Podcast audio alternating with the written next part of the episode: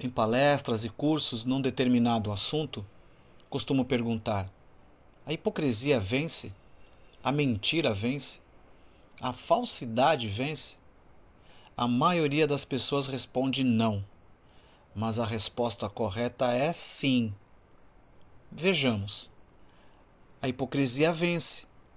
Ao olhar para alguns políticos eleitos, por exemplo, se tem a visão clara de um hipócrita que se apresenta nas mídias sociais aparentando algo que não é. A mentira vence.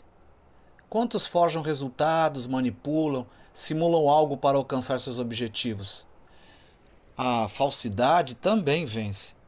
Quantas pessoas se aproximam de alguns e, a princípio, sem pretensão alguma, e sorrateiramente tiram algum tipo de proveito e, não tendo mais do que usufruir, não só se afastam, como também mancham a reputação das pessoas.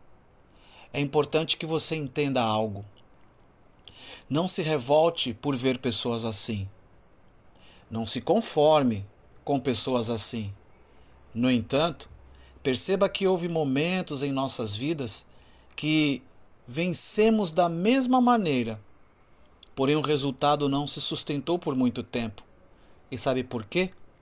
Porque a justiça sempre prevalecerá. Agora, a lealdade, a verdade, a honestidade são fundamentos onde se obtém sucesso sustentável na vida. A lição aqui então é: existem vitórias na nossa vida que não têm valor algum. Nem sempre venceremos, mas sempre aprenderemos. Este é o Gama do Saber.